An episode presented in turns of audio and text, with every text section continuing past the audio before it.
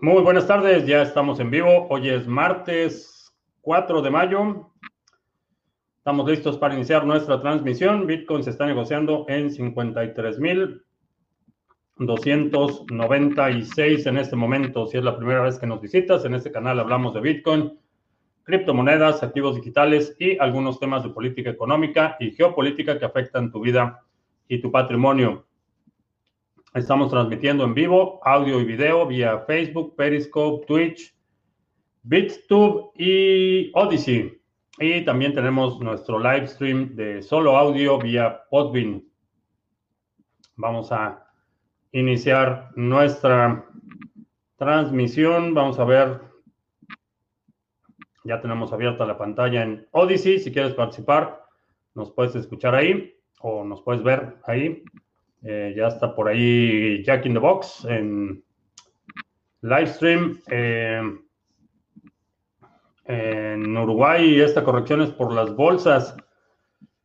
Eh, no creo que lo que estamos observando es cierta incertidumbre generalizada en, en, los mercados. Desde el punto de vista de los fundamentales no veo, no veo mucha razón. vemos muchos avances en el sector en las últimas horas ah, han estado subiendo algunos activos, así es que eh, para quienes estamos haciendo hold, realmente mm, vemos una corrección mínima, oportunidad de entrada, definitivamente, eh, oportunidad para aprovechar las rebajas.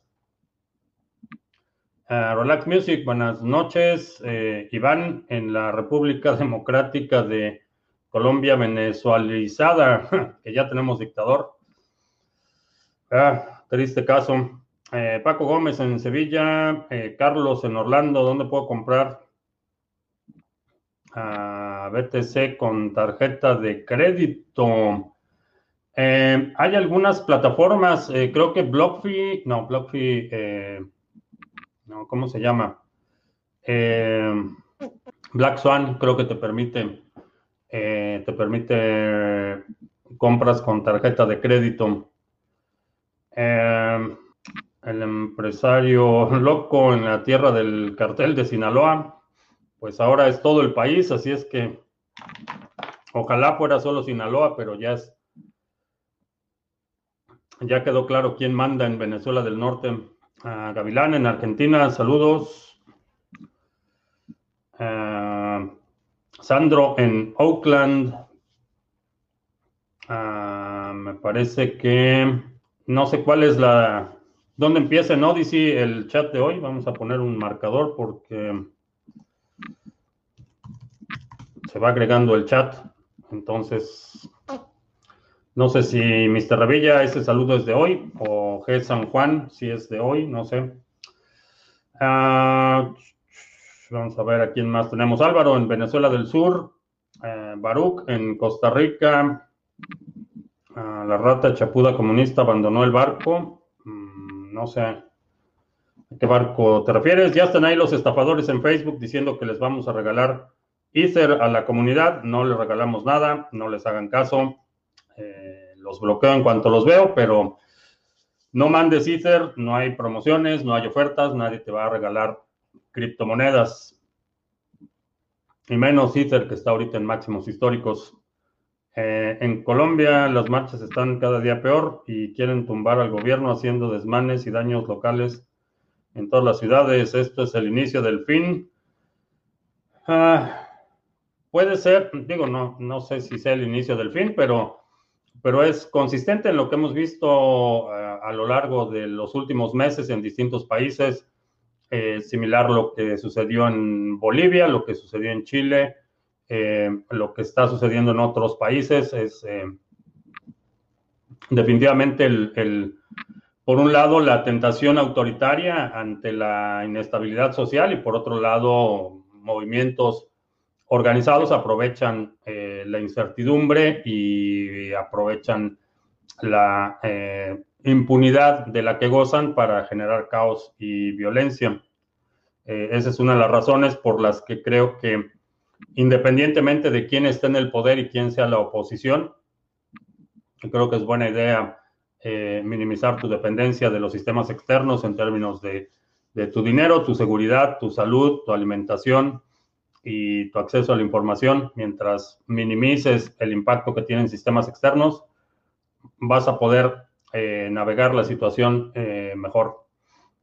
Uh, Waves está subiendo muy fuerte en estos días, parece que puede llegar a 100 dólares y con ello romper el máximo contra BTC.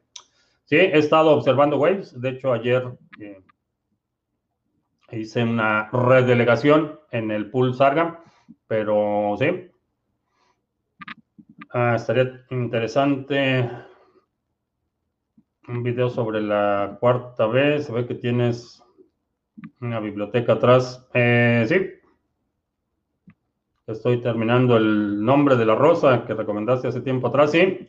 La verdad es que es, una, es una novela histórica, el nombre de la rosa. Bastante densa al principio, cuando está describiendo el autor eh, los espacios en los que se desarrolla la historia, pero bastante buena, buena novela. Ah, Pablo Iglesias, la rata en España, abandonó la política. La abandonó con pensión, si no mal recuerdo. De él hablábamos que había pedido una pensión, me parece que por cinco meses o algo así. Y eso de que dejó la política, mm,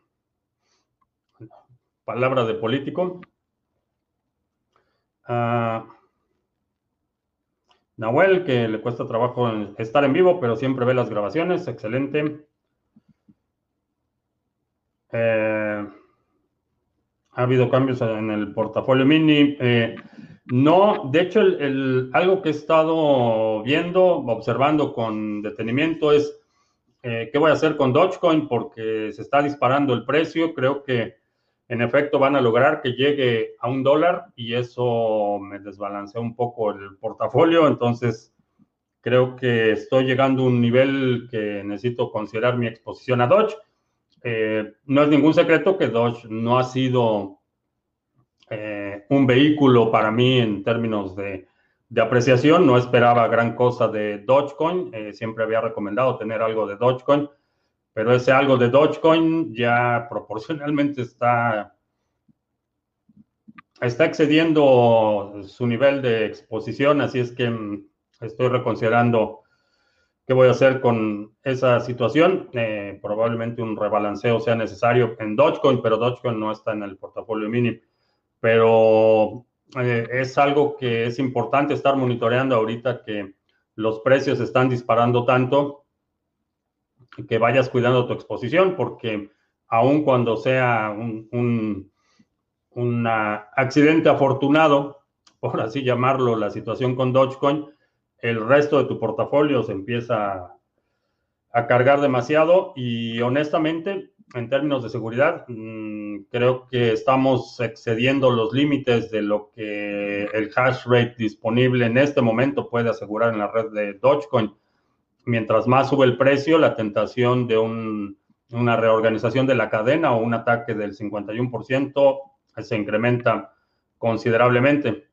Eh, entonces, mm, estoy observando la situación. Ah, ¿Cuándo son las actualizaciones de Cardano?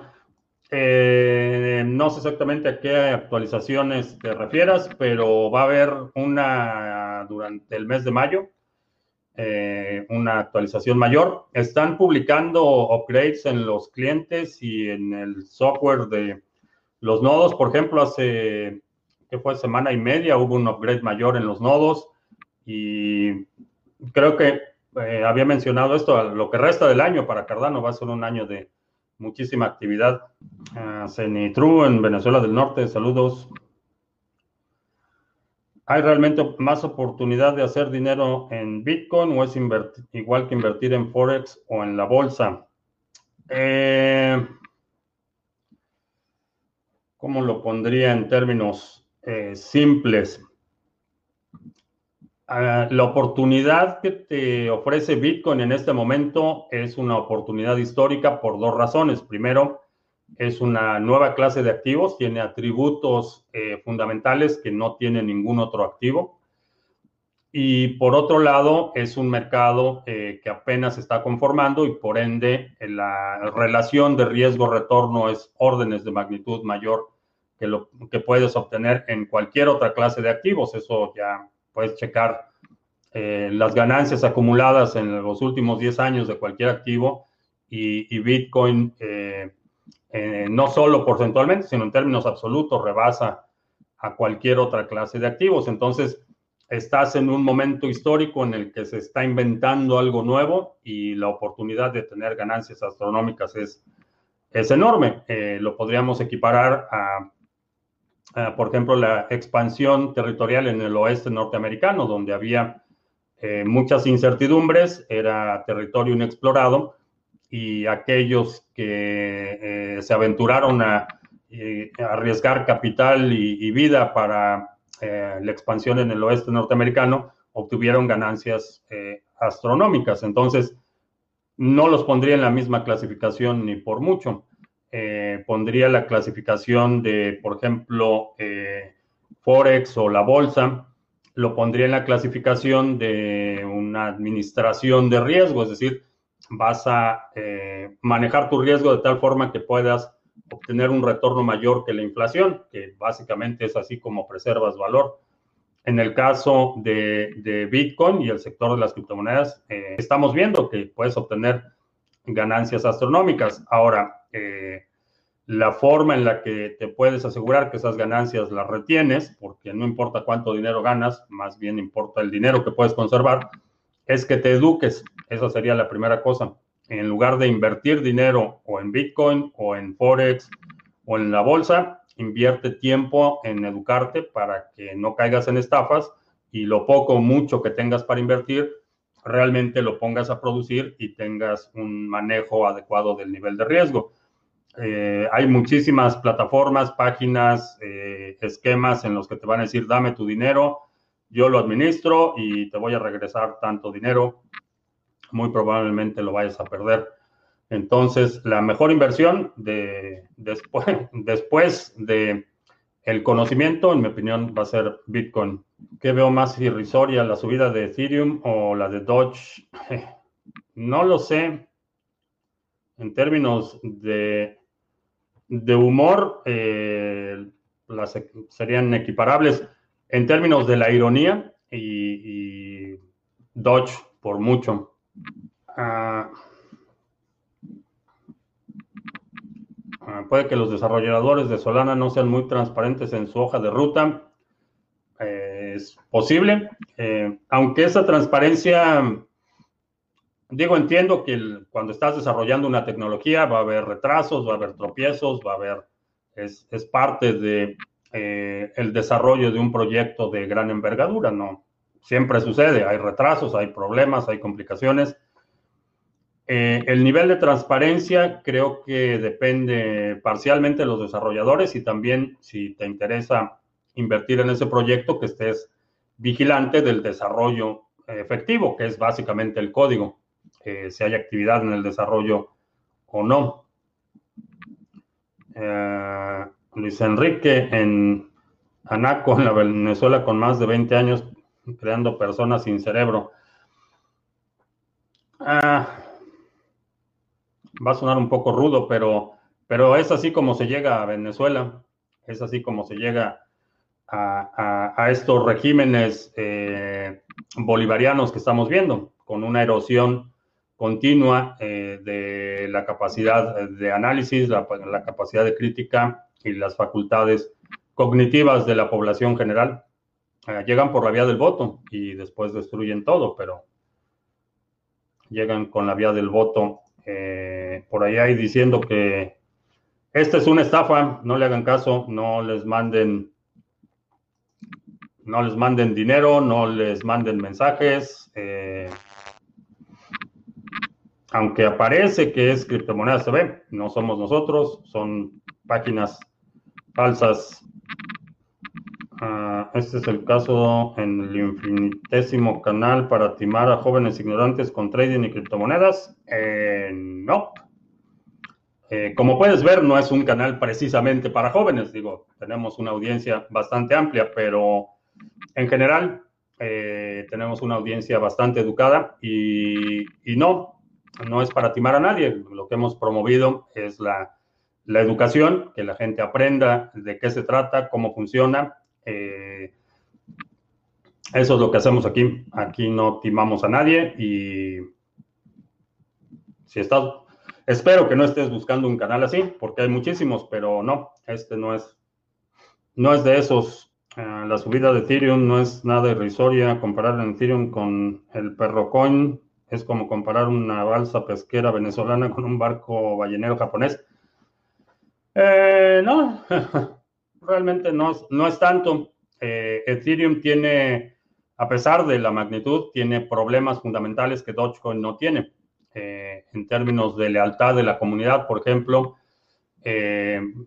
podría decir que son equiparables, a pesar de que la, diría que por lo menos la comunidad base de Dogecoin es leal a Dogecoin, aunque pierda. Son como, como los, los aficionados del equipo Atlante en México, son, son aficionados aunque pierdan. Y Dogecoin tiene un poco de esa eh, mística en la comunidad.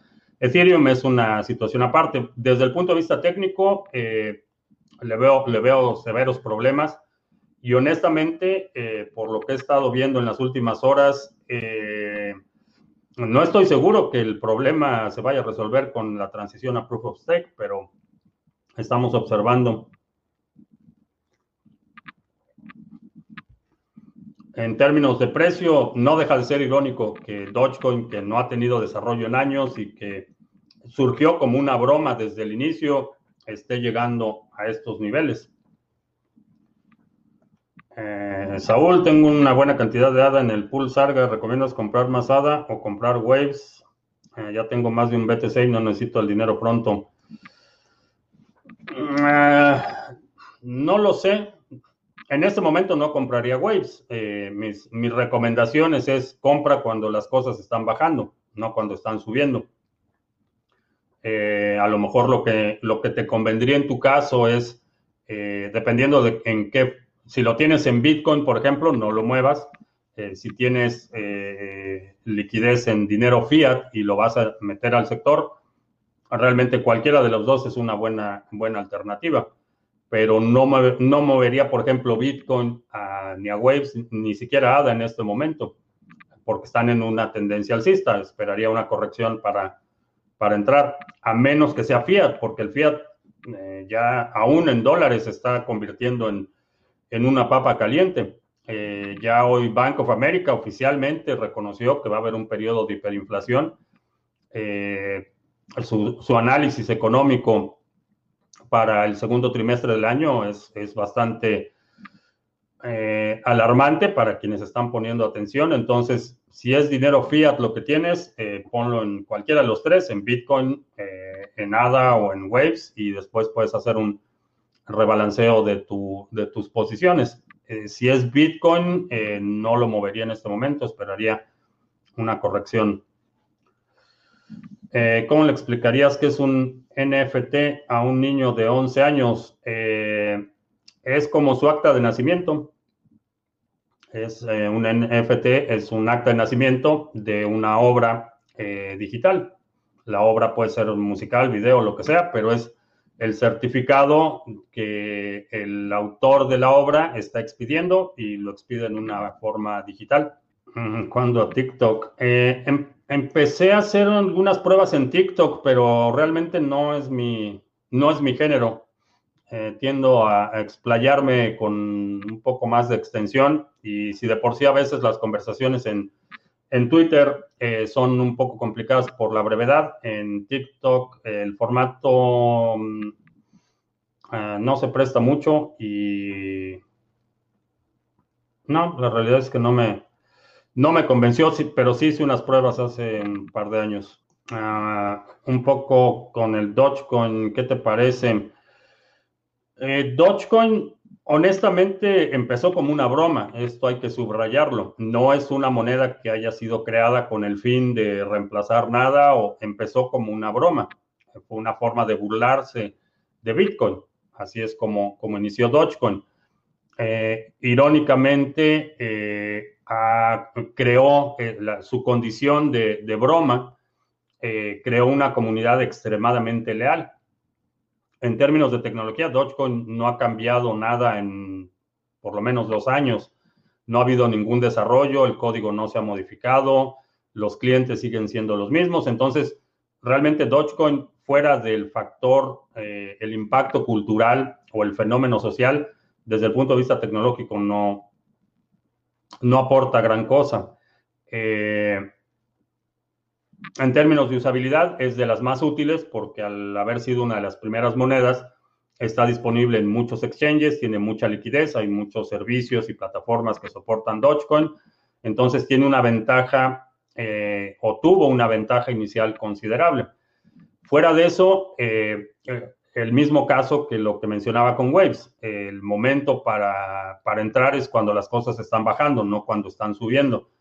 Entonces, eh, si tienes la habilidad de hacerlo, puedes eh, eh, hacer un análisis y determinar cuál sería un precio de entrada justo en este momento, pero mi recomendación siempre ha sido y seguirá siendo compra cuando, cuando la gente está vendiendo, cuando todos están comprando y las cosas están yendo a la alza eh, no es buen momento. Eventualmente llegará una corrección y en esa corrección entras, una inversión un poco más, más estratégica que reactiva al fenómeno que estás observando a tu alrededor.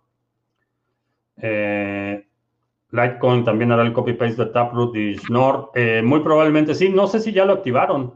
me sorprendería si no lo han activado ya, pero sí, la Fundación Litecoin ha sido muy clara en ese sentido. Lo que quieren es mantener el código de Litecoin lo más, lo más eh, parecido, lo más pegado a Bitcoin posible. Entonces, sí, ah, es complicado aprender de Bitcoin o es simple, se aprende con la info gratis que hay en el Internet. Hay muchas formas de aprender, eh, dependiendo de tu, eh, de tu formación técnica o de tu, por ejemplo, si tienes experiencia en el área de de informática o de sistemas, eh, el ángulo en el que vas a aprender va a ser ligeramente distinto que si tienes eh, formación en el sector eh, monetario o financiero, por ejemplo. Pero hay cientos de recursos bastante útiles que te van a permitir aprender. ¿Qué tanto puedes aprender y qué tan rápido? Bueno, eso depende de tu, de tu formación, pero te puedo recomendar un par de libros. Eh, par de libros va. El, Internet del Dinero de Andreas Antonopoulos es una compilación de sus, eh, de sus pláticas. Entonces es, tiene muchas anécdotas, está explicado en términos eh, coloquiales bastante simples. el pequeño libro de Bitcoin, otro buen, es bastante bastante chiquito. Eh, este habla también de por qué, por qué Bitcoin, por qué es importante, por qué es trascendente. Eh, interesante lectura. Eh, otro libro, Inventemos Bitcoin. Este libro es como un análisis forense de cómo se creó Bitcoin, entonces es una reconstrucción de los hechos, tiene información técnica de cómo funciona. En general, te puedes saltar la parte, por ejemplo, viene aquí unas fórmulas eh, del cálculo de la dificultad, por ejemplo, y otras cosas que eh, diría que si tienes eh, conocimientos de álgebra a nivel secundario, suficiente para, entender cómo, cómo funcionan los cálculos. inventemos Bitcoin, es un buen recurso. Si de plano no tienes la menor idea de nada, el dinero Bitcoin, que es un libro para niños, pero la verdad es que es un recurso que le he recomendado a mucha gente para que primero le lean a sus hijos y en ese proceso también aprenden el dinero Bitcoin. Es un libro ilustrado de Michael Caras explica cómo funciona el dinero y por qué Bitcoin es importante. Eh, Michael Caras, por cierto, es rabino, pero son algunas, algunos recursos que te puedo recomendar para eh, que puedas empezar Ah, el mercado tradicional tiene una desconexión grande con la realidad y no podría pasar lo mismo con Ethereum, porque muchas ganancias en dólares, pero en SATs nada más no. Eh, sí, ese es un aspecto que definitivamente tiene, tiene que destacarse en términos contra el dólar, sí está ganando mucho, contra, contra Bitcoin no tanto. Y eso me habla de una... Mm, en mi opinión, Ethereum es una bomba de tiempo. Creo que la situación, no, cada vez estoy menos convencido que el cambio a Proof of Stake, eh, que implica un incremento en el tamaño del bloque, va a ser conducente a la descentralización. Y la razón por la que digo esto es porque en condiciones actuales es prácticamente imposible operar un nodo completo de Ethereum. el costo mensual si lo alojaras en Amazon Web Services sería cerca de 150 mil dólares eh, para operar el nodo. Entonces, no está al alcance de la mayoría de la gente, pero va, a haber un incremento en el tamaño del bloque.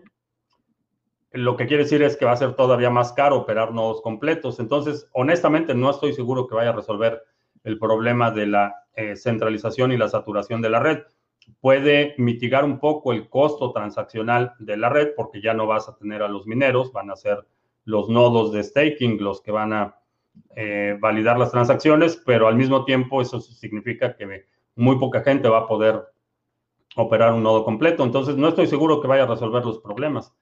Y creo que esa diferencia entre el precio en dólares y en Bitcoin eh, es un reflejo de esta situación. Vamos a observar. Ah, ¿Para cuándo OnlyFans de Criptomonedas TV? Eh, me tengo que poner en forma para eso. Que por ahí. Lo iba a bueno, no, no lo voy a comentar, pero me, tendría que poner en forma para eso. Eh, Dogecoin es un dinosaurio. Mm, no lo sé. Digo, la verdad es que el sector es bastante nuevo. Eh, el sector en su conjunto, Bitcoin tiene 11 años, entonces, ¿quién es más capacitado de los fundadores de Ethereum? Vitalik, Charles Hoskinson o Gavin Wood. Eh, depende más capacitado para qué. Creo que de los tres, el que ha demostrado una visión más, eh, más sólida en términos de desarrollo del protocolo ha sido Charles Hoskinson pero depende más capacitado para qué. Ah, que Litecoin seguirá el rally de alza de Ethereum. Mm, no estoy seguro. Feliz 61 cumpleaños a Satoshi Nakamoto el día de hoy. Eh, sí, hoy sería el cumpleaños de Hal Finley, que para mucha gente sospecha que él es Satoshi, o era Satoshi. Eh, Jorge, ¿cuánto ¿Cuándo crees que Alonso va a salir a Cardano? ¿Fechas? ¿Por qué? ¿Y qué tanto impacto va a tener la actualización con el ingreso de los países africanos en la adopción de la moneda?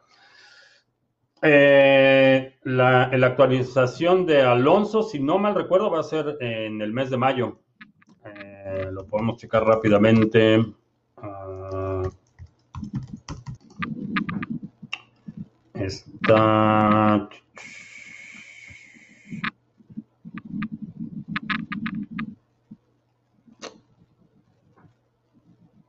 No veo por aquí la fecha. Pero me parece que julio, si no mal recuerdo, es julio, eh, cuando se va a hacer el lanzamiento. Pero va a ser en, vaya, en lo que resta del año va a haber muchísimo movimiento en Cardano. En términos de los países africanos, eh, había comentado que aunque la idea es buena y digo, en mi opinión, que quien use la tecnología está bien, no tengo problema por eso, pero no soy muy fan de las soluciones eh, eh, de planeación central, que básicamente el modelo que están adoptando de identificación y, la verificación y certificación, el modelo de identidad para el sistema educativo, aunque eh, es un positivo neto, no me producen demasiada emoción estas decisiones de planeación central. El Ministerio de Educación determina poner cierta medida, utilizar cierta tecnología, aunque es un positivo neto por la exposición que le va a dar a los usuarios. Eh, este tipo de, planeación central no, me causa demasiada, demasiada emoción, pero definitivamente más usuarios significa más demanda eh, para Cardano, no solo en términos de de DAPS, sino implica en términos de circulante. Uh, Javito en Madrid, saludos. A un seguro de vida y médico y decir que acabáis de ponernos la vacuna COVID, veréis la respuesta y qué emoción. Eh, no sé exactamente a qué te refieres, Gio, pero por ahí escuché a alguien, no era, no era un seguro médico, era, ah, me parece que el seguro en un restaurante o algo así. Ah, no recuerdo. En el caso de los seguros médicos, no sé si estén poniendo restricciones adicionales a los que estén vacunados. Ah, el fin de semana va a haber mucho FOMO con Dodge, con la presentación de Elon en Saturday Night Live. Eh, se oye un grillo en la transmisión, dice series on Spanish Latino. No, no oigo grillos. Eh, ¿Cuándo crees que BTC volverá a intentar llegar a los 64 mil? Eh, vamos a ver si el fin de semana, creo que este fin de semana va a haber movimiento, como dice Mr. Revilla. Eh, ¿Qué opinas de la cartera Exodus? Es útil si vas a tener varios activos, si vas a estar teniendo transacciones más o menos regulares, es útil. Eh, no es una cartera en la que pondría ahorros a largo plazo. Todo lo que tengo a largo plazo está en carteras en hardware y mi recomendación es que incrementes el nivel de seguridad cuando estás hablando de tus ahorros y patrimonio y demás. Para uso diario, eh, para tener activos que, por ejemplo, no quieres tener 20 carteras instaladas en una sola máquina o cosas así, eh, es útil, pero no es la seguridad depende principalmente del dispositivo en el que está instalada. Ah, si le mando mil dólares a un amigo en X cripto para que él me haga cash out en fiat, ya que no tengo SS para crear una cuenta en Kraken, y si cuando tendré que pagar aproximadamente en taxes, ya que me dijo que si, si me hacía el favor, pero que cubriera lo que le iban a quitar. Eh, Vamos a ver, vamos por partes, como dijo el cirujano. Eh, si, si quieren minimizar la carga fiscal, lo que haces es que a tu amigo, lo que haces es que le estás prestando esos tokens y él te va a pagar lo relativo a esos tokens en fiat. Si lo declara como préstamo, no va a pagar nada de impuestos. Eh, inclusive le podrías cobrar intereses y esos pagos de intereses, que serían los costos de las transacciones, eh, serían deducibles para él. Lo importante es que lo declare como un préstamo, que tú le estás prestando y lo que sale, él te lo está prestando a ti. Ahora, no soy contador, pero mi primo Juan así es como lo, lo haría. Eh, no lo declares como, como que tú le estás dando dinero a él y él le está recibiendo un ingreso porque no le estás pagando por ningún servicio. Tú le estás haciendo un préstamo, la persona que está recibiendo ese dinero lo recibe como préstamo y liquida ese préstamo en fiat. Y no, mi primo Juan no da entrevistas. Ah, en España poniendo restricciones a los seguros de vida y salud a los vacunados. Eh, interesante, algo, algo había escuchado. Ah, ya sé. Dice que si hay ruido en la línea. Creo que ya sé por qué es y ahorita lo resolvemos. Hay un ventilador aquí que está está sincronizando un nodo y sospecho que por ahí está el ruido.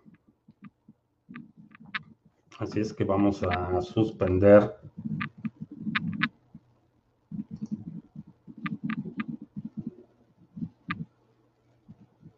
Vamos a suspender esa operación, a ver si con eso se mitiga el ruido. Eh, Mr. Revilla dice que sí es como un falso plug en el micrófono. Ah,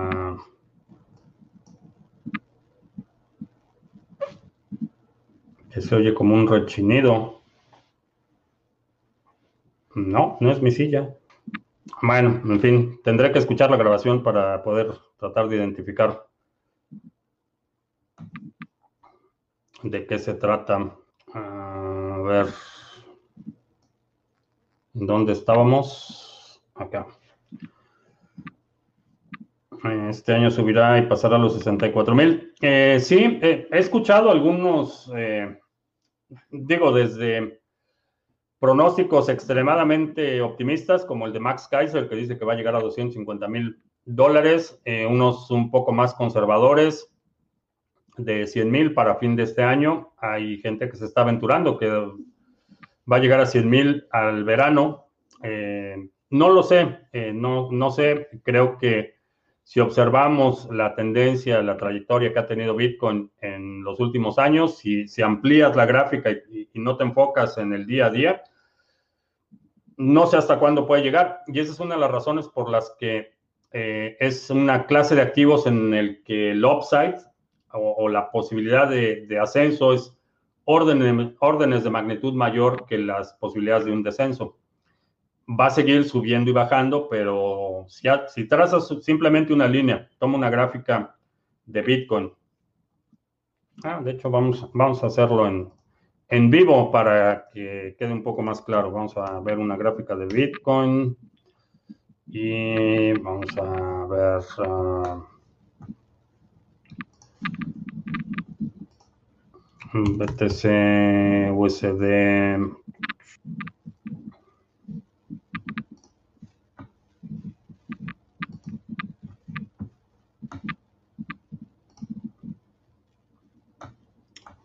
Y vamos a ver la gráfica de un mes. Ah, pero necesito otro par BTC USD en Coinbase. Y vamos a poner la gráfica en línea para que quede un poco más clara.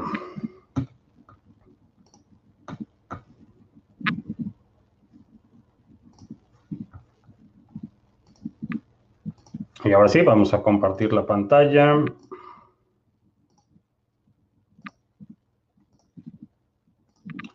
Esta es la gráfica histórica de precio de Bitcoin desde,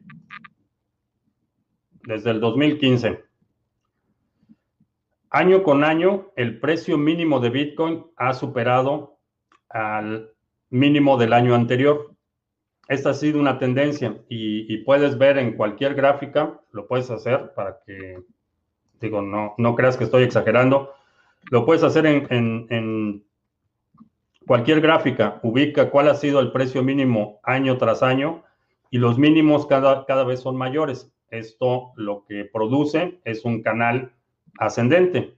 Lo que, lo que quiere decir es que el precio, aun cuando sube y baja, cada vez que baja, eh, el precio es mayor que la bajada anterior y esto lo puedes hacer año con año.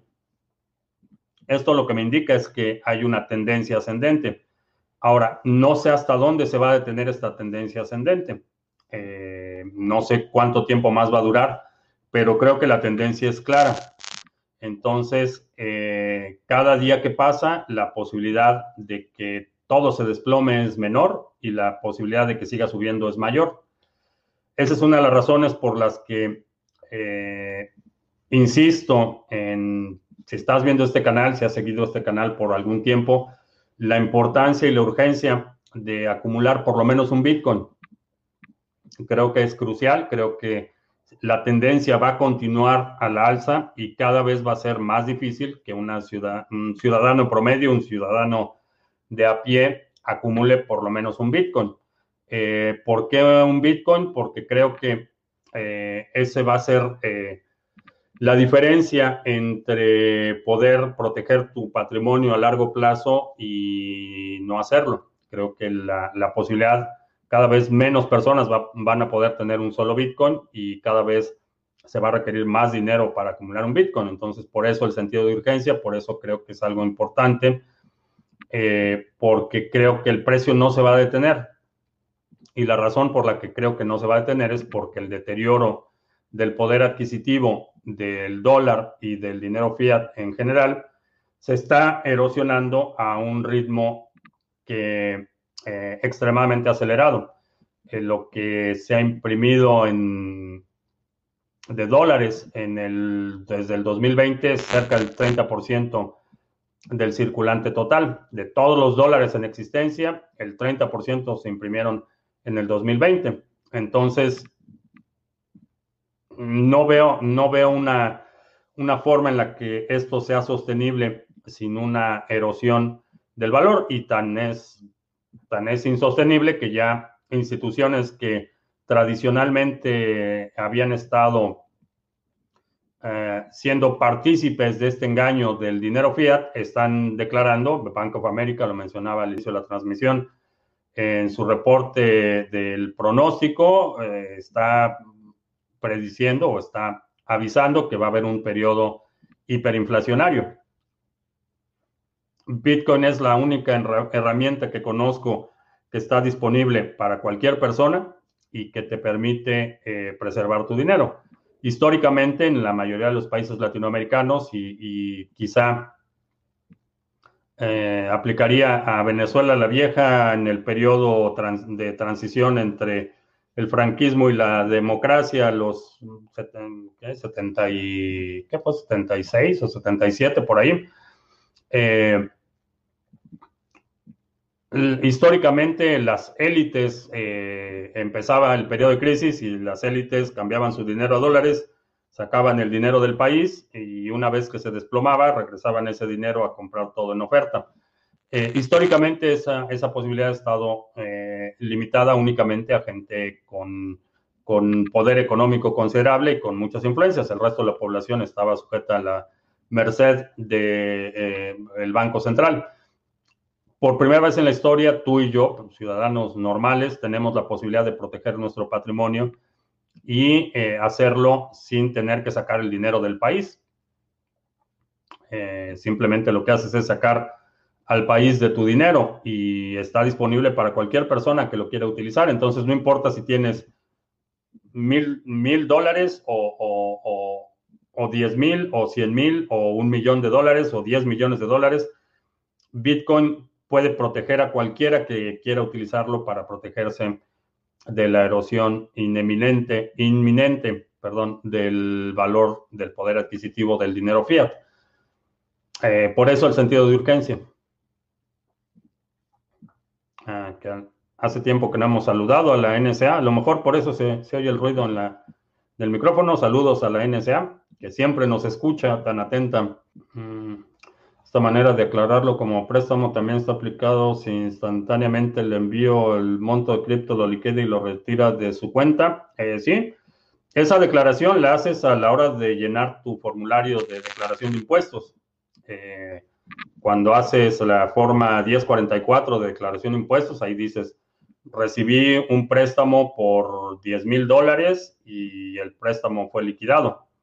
Entonces, el ingreso de los ingresos que estás declarando vas a quitar esos 10 mil dólares o lo que sea como un préstamo. Ese no, no cuenta como ingreso para efectos fiscales, pero eso se hace cuando firmas, llenas tu declaración fiscal, no al momento de hacer el retiro del banco. A, lo mejor al momento le pone una nota ahí en la transacción, si tiene acceso a su estado de cuenta, escribe ahí, este fue el préstamo que recibí y este fue el pago que recibí. Así es como, como se declaran.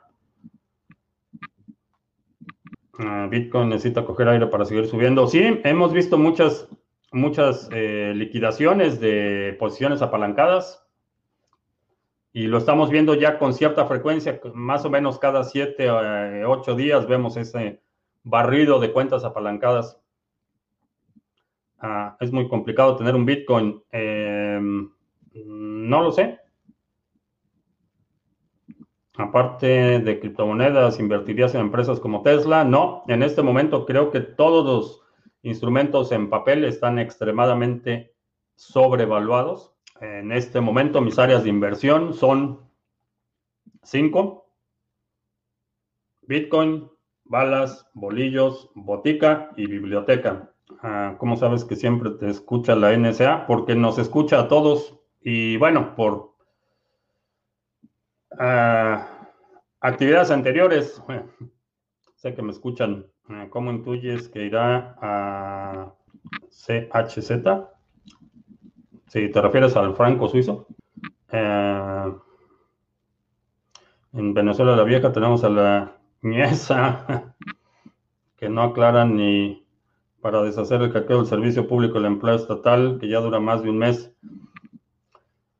Ah, man, ni hablemos del. No sé cómo se llama ahora el, lo que era el CISEN.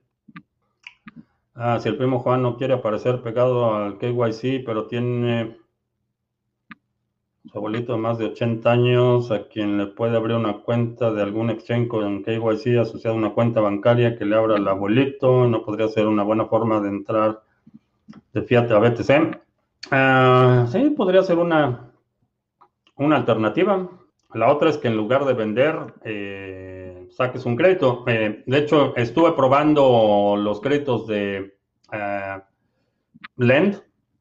por ahí tengo una entrevista con Mauricio, uno de los cofundadores de Lend. solicité un préstamo ah, respaldado en Bitcoin porque, bueno, sin, sin hacer el cuento muy largo, la dueña de mis quincenas necesita una cirugía, la situación del seguro se tarda 60 días en que hagan la autorización y hay oportunidad de que la operen a fin de mes. Entonces, lo que hice fue tomar una porción de Bitcoin, tomar, eh, sacar un crédito basado en Bitcoin, eh, cubrir los costos de la cirugía y ya luego el seguro me reembolsa 60 días. Entonces, un crédito a corto plazo eh, eh, me sirvió para experimentar cómo funcionaba todo eso. La verdad es que el proceso salió sin, sin muchos tropiezos, bastante, bastante efectivo.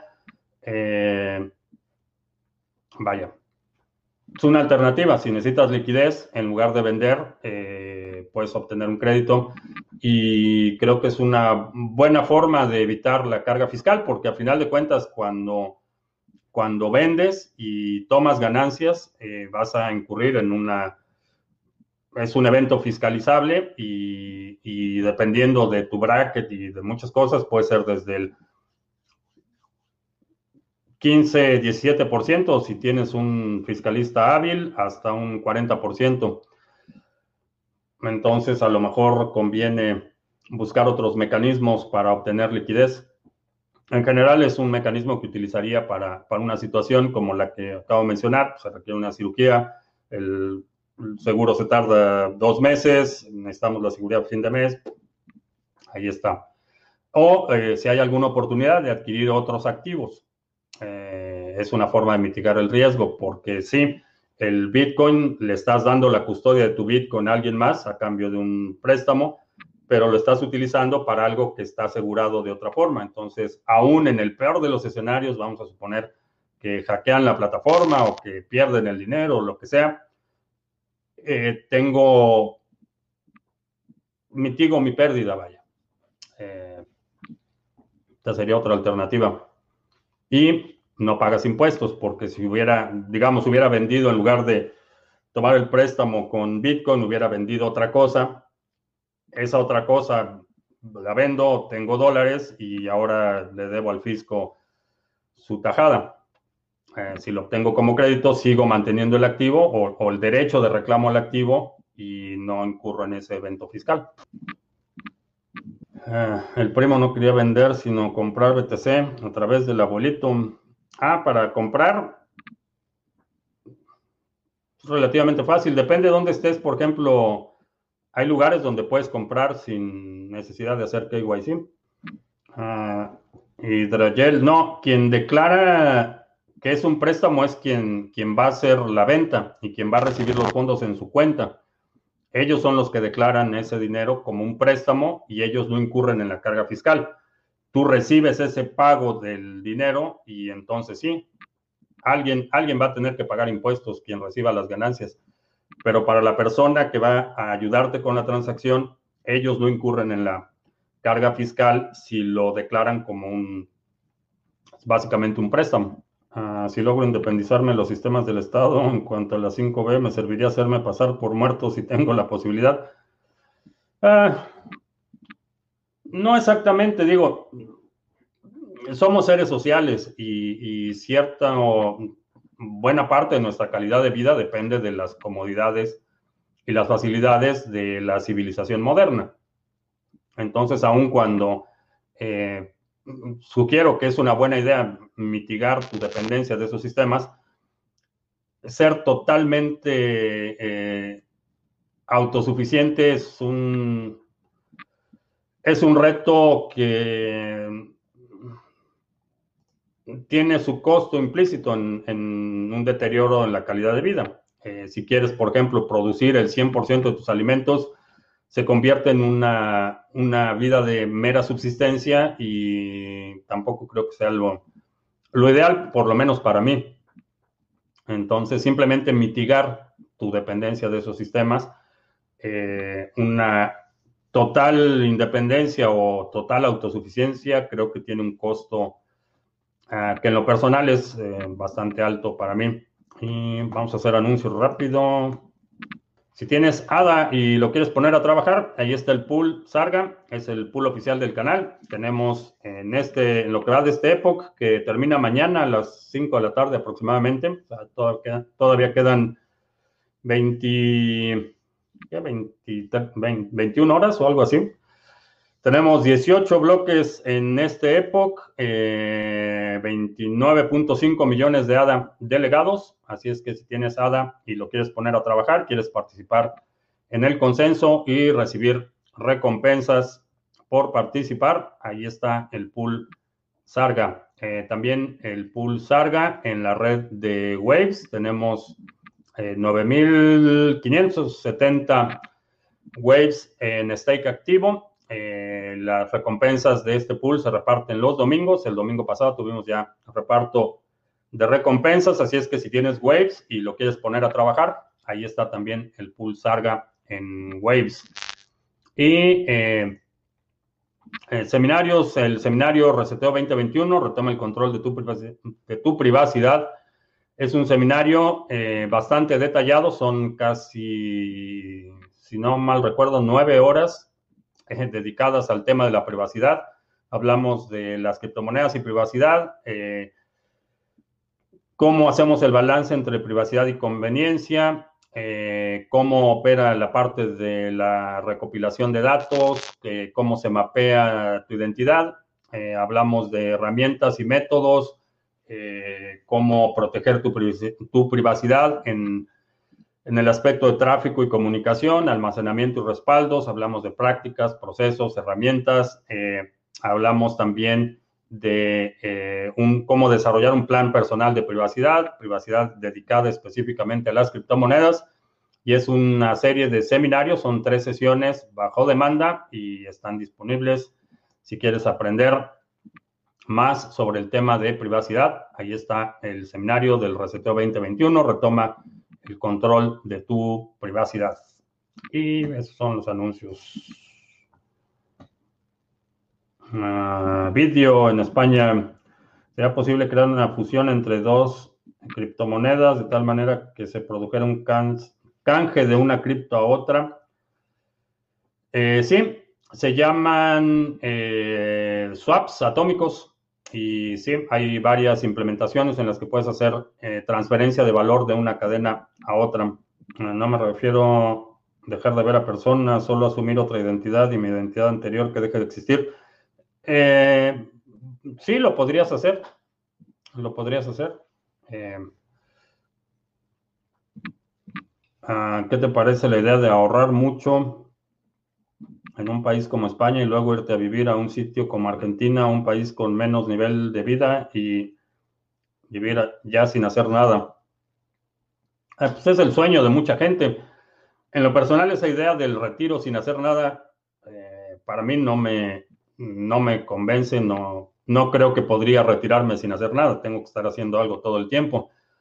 Pero definitivamente es una práctica común. De hecho, mucha gente aquí en Estados Unidos que eh, eh, los ingresos para los jubilados están llegando a un punto en el que ya no pueden vivir ni siquiera en las zonas más baratas del país y están migrando a otros países, precisamente reciben su pensión en, dólares y les permite, vaya, no vivir como reyes, porque ya ni siquiera para eso alcanza, pero tener una vida decente en otro país o en otro, o en otro lugar.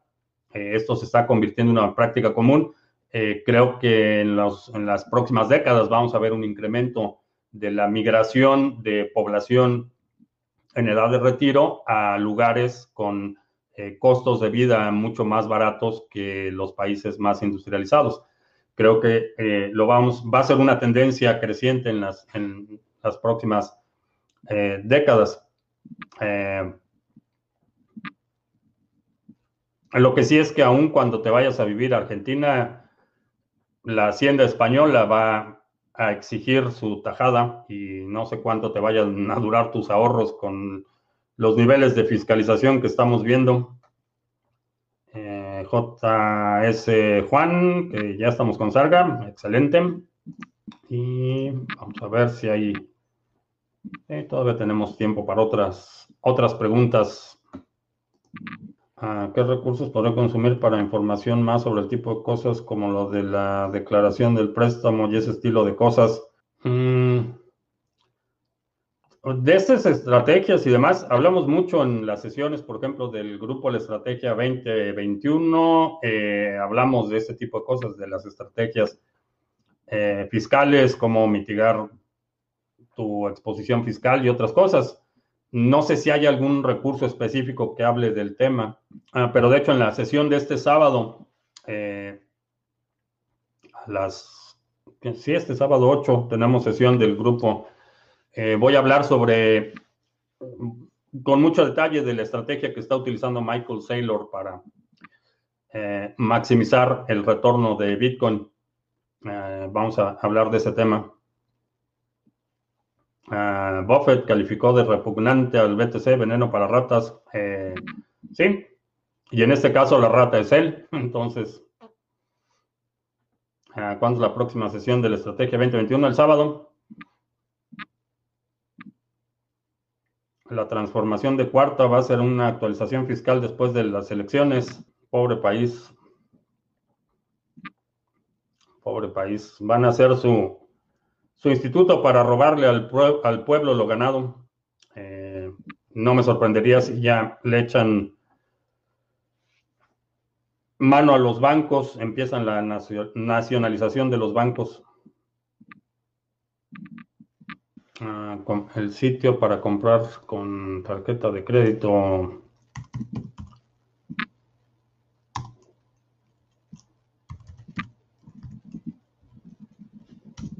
Son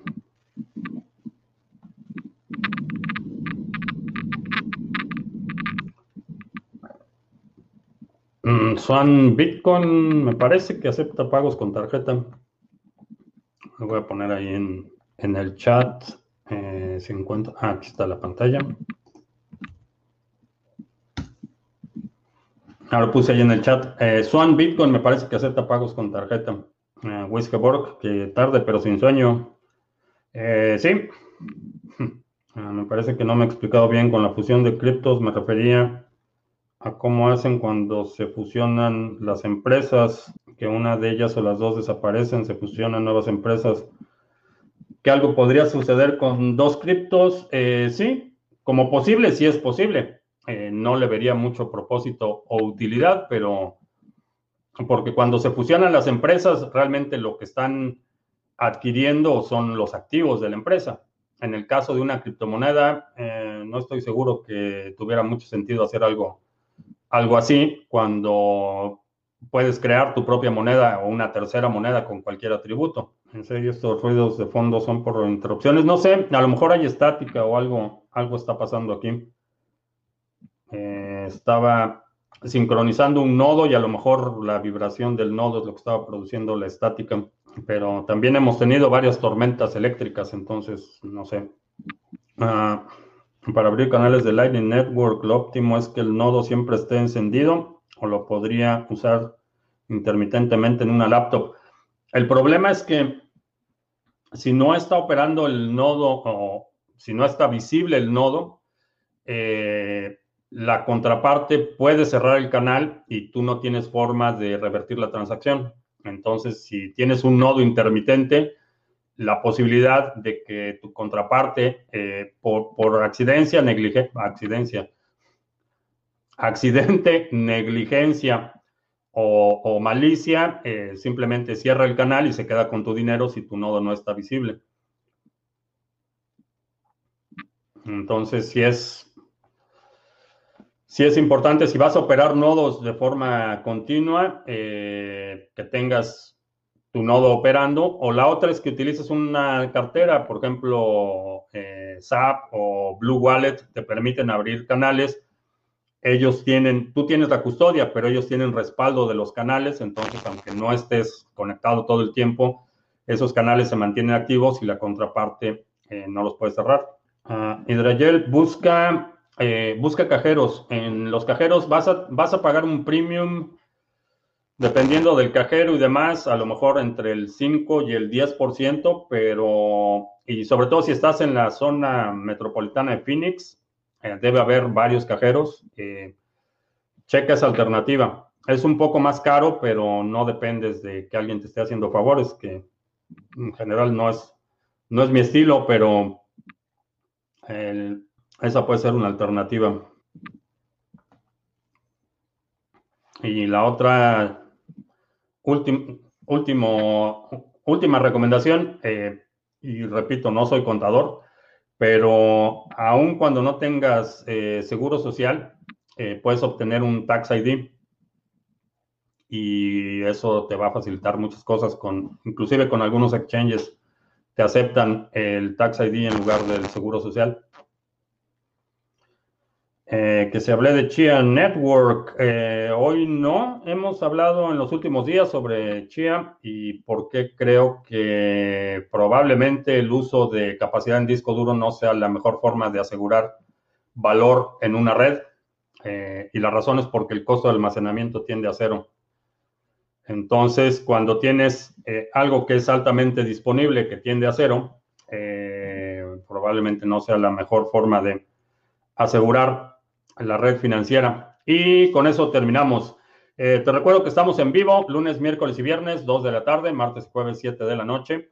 Si no te has suscrito al canal, suscríbete, dale like, share, todo eso. Los domingos publicamos nuestro resumen semanal. Si hay algún segmento de la transmisión de hoy que quieras sugerir para nuestro próximo resumen semanal, deja un comentario aquí abajo eh, con la marca de tiempo para considerarlo. Y, ¿qué otra cosa? Creo que ya. Por mi parte es todo. Gracias y hasta la próxima.